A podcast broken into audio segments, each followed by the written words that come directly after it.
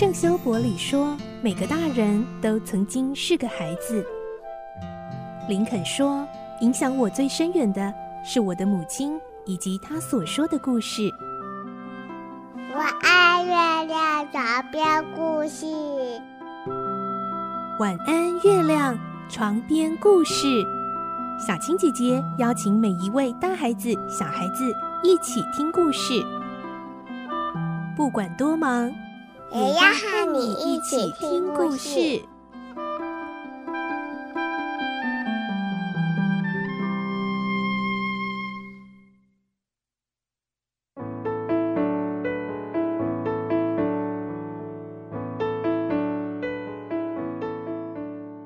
晚安，你和我们一起听故事。我是小青姐姐。这个星期我们要来听《唐吉诃德》最后精彩结局喽。我们的故事内容取材自东方出版社《世界少年文学必读经典六十》《唐吉诃德》同名书籍。今天是四十五集，我们会听到唐吉诃德被通缉，而且还被五花大绑囚禁起来了。他们准备要送他去哪里呢？来听今天的故事，《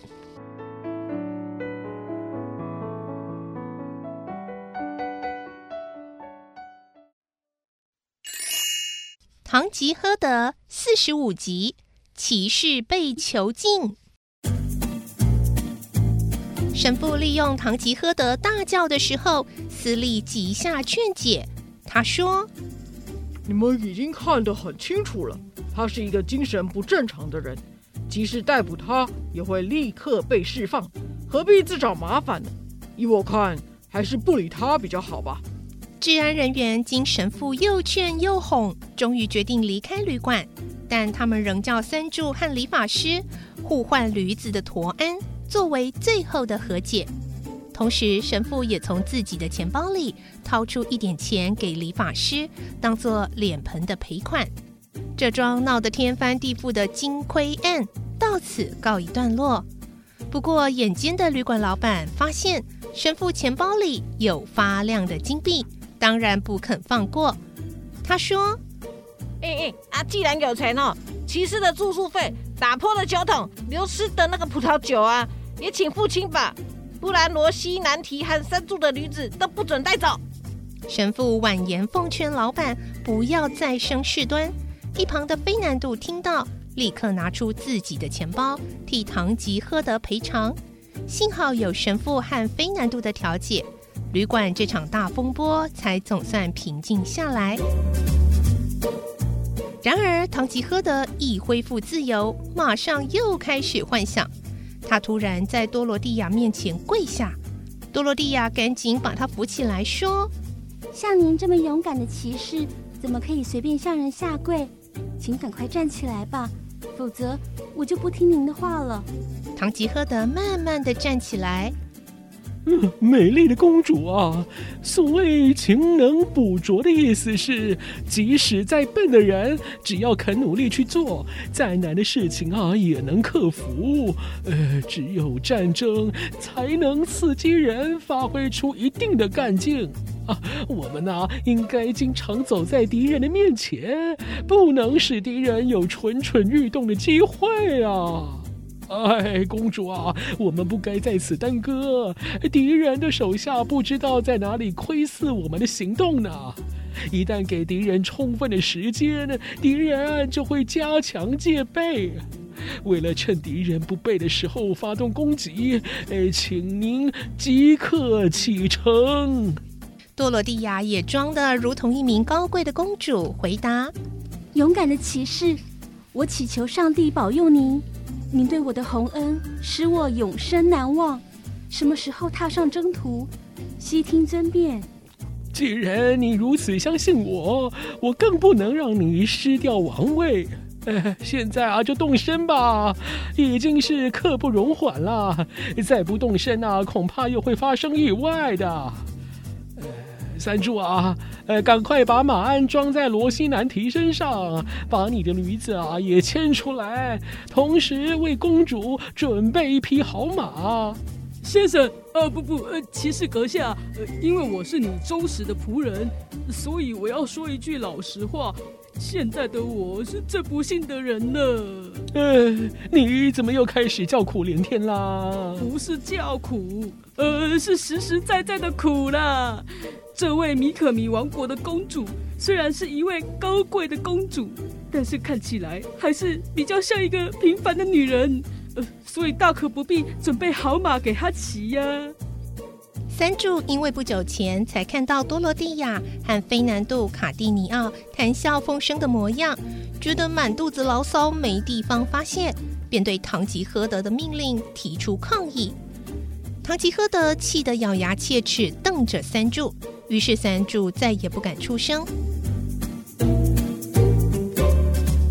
过了两天，多罗蒂亚向神父提出意见：卡蒂尼奥已经见到卢辛达了。要再把他们俩带到你们村子去，未免太不合人情。神父考虑了一下，决定自己和理发店老板带唐吉诃德返乡就好。这时候正好有辆牛车走到旅馆前，神父灵机一动，跟车夫协调，希望他能帮忙带唐吉诃德返乡。谈妥之后，他立即用木材做了一个大笼子。神父和理发店老板菲南度·卡蒂尼奥等人用布蒙住脸，化妆成骑士小说里妖怪的模样。当时唐吉诃德因为刚经历完一连串的骚动，精疲力竭地在房里打瞌睡，而装成妖怪的人们便趁机蹑手蹑脚地走进房里，迅速地展开突击，瞬间把他的手脚绑起来。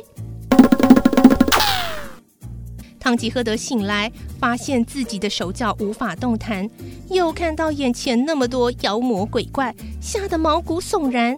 他认为城里的魔鬼又出现了，还用巫术把他的手脚绑得这么紧。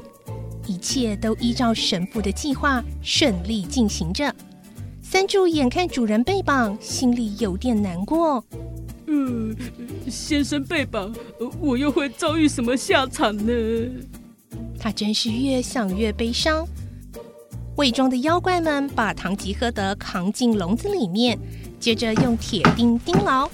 当大家要把笼子扛出外面的时候，忽然听见一个很严肃的声音说：“呃，黄人骑士，你虽然被囚，但是啊，你千万不要忧愁。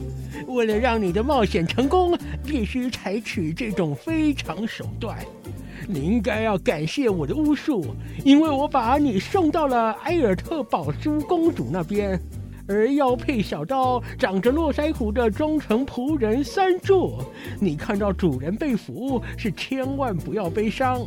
上帝并没有忘记你的主人，曾经跟你约法三章。放心啊，我一定会要你的主人付你薪水啊！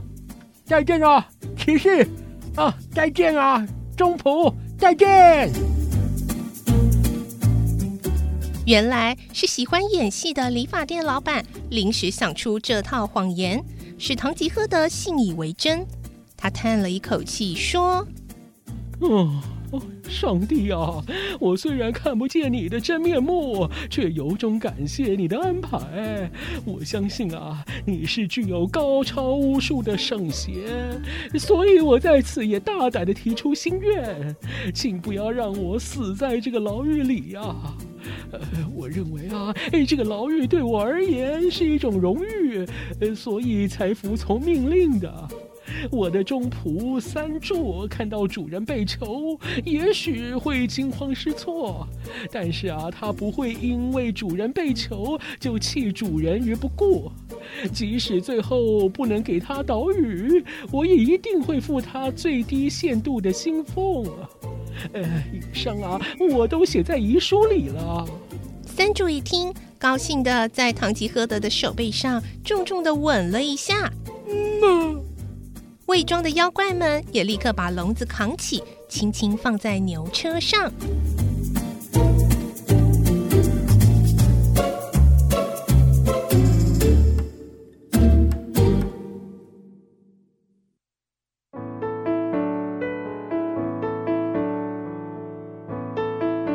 今天的故事就先听到这里喽，明天再继续来听唐吉诃德的故事。我是小青姐姐，祝你有个好梦。小朋友要睡觉了晚安。